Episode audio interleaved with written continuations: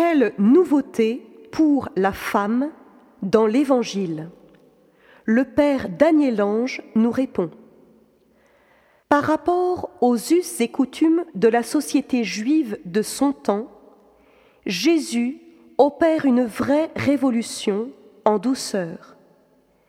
Il réhabilite courageusement la femme. Son attitude envers elle, faite d'ouverture, de respect et même de tendresse, brise toutes les règles appliquées jusque-là.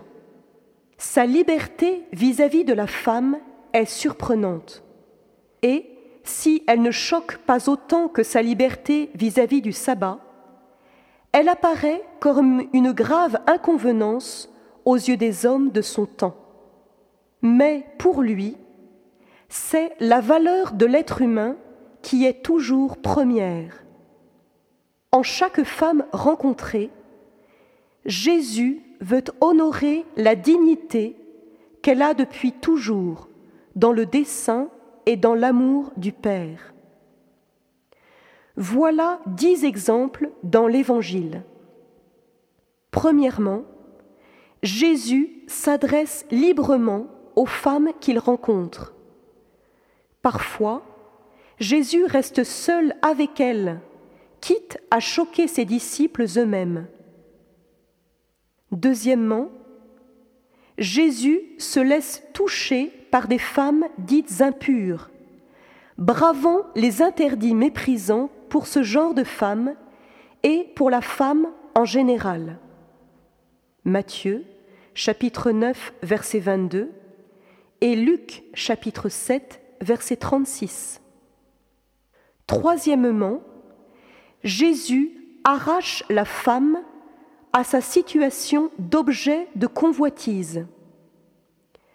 Même un regard troublé par une arrière-pensée est stigmatisé par Jésus comme l'équivalent d'un adultère.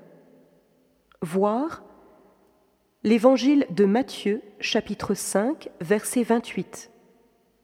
Quatrièmement, Jésus prend la défense d'une femme surprise en adultère renvoyant les hommes qui l'accusent à leur propre responsabilité. Et Jésus condamne sa lapidation. Évangile de Saint Jean, chapitre 8, versets 1 à 11.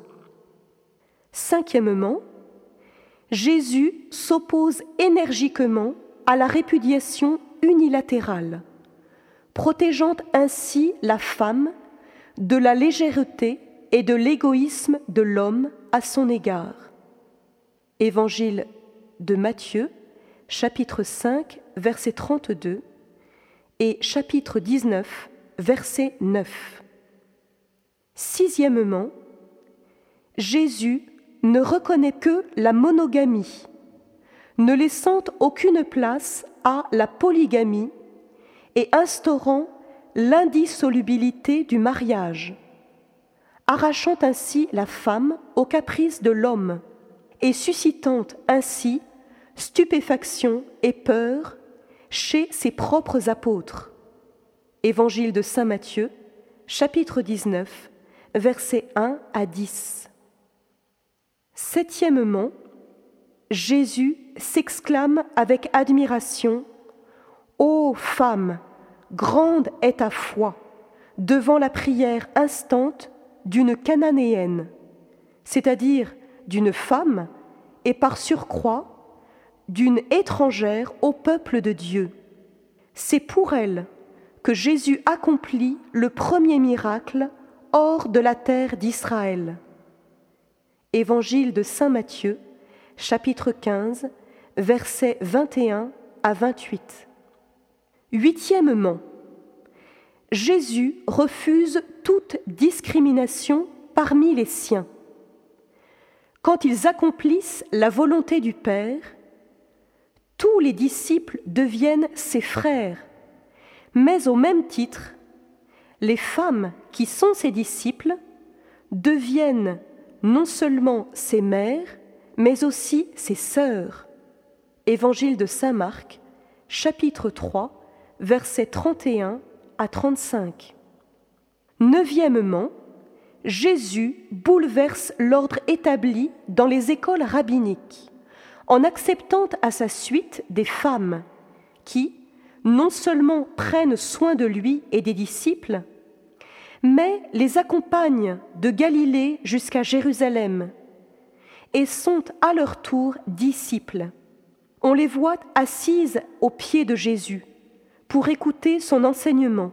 C'est l'attitude typique du disciple. Or, cela était inadmissible, puisque dans les synagogues, les femmes devaient se tenir à l'écart, dans un espace qui leur était réservé. Enfin, dixièmement, ces femmes disciples seront fidèles à Jésus jusqu'au bout, jusqu'à la croix, même quand l'ensemble des apôtres, sauf Saint Jean, lâcheront Jésus. Les femmes seront les premières au tombeau, et ce sont encore les femmes qui alerteront Saint Pierre et Saint Jean de se rendre au tombeau pour être témoins de la résurrection de Jésus. Évangile selon Saint Luc, chapitre 24, versets 1 à 12. Pour en savoir plus, vous pouvez vous reporter au livre du Père Daniel Ange, La femme, sentinelle de l'invisible, aux éditions du Sarment, 2008.